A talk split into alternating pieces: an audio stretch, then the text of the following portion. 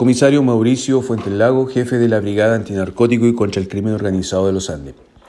Detective de esta brigada especializada, en un trabajo en conjunto con la Brigada Aeropolicial y en forma mancomunada con el Ministerio Público, específicamente con la Fiscalía Local de la Ligua,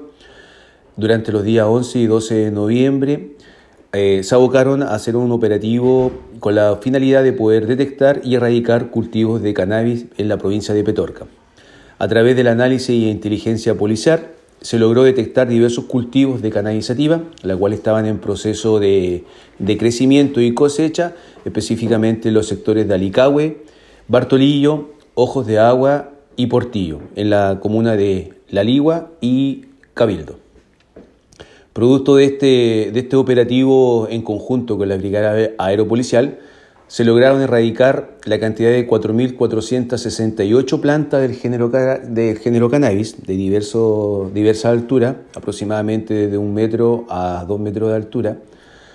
las cuales fueron eh, incautadas e informadas al Ministerio Público. Además, se incautaron diversas especies, principalmente munición de calibre 22, 12 y 9 milímetros,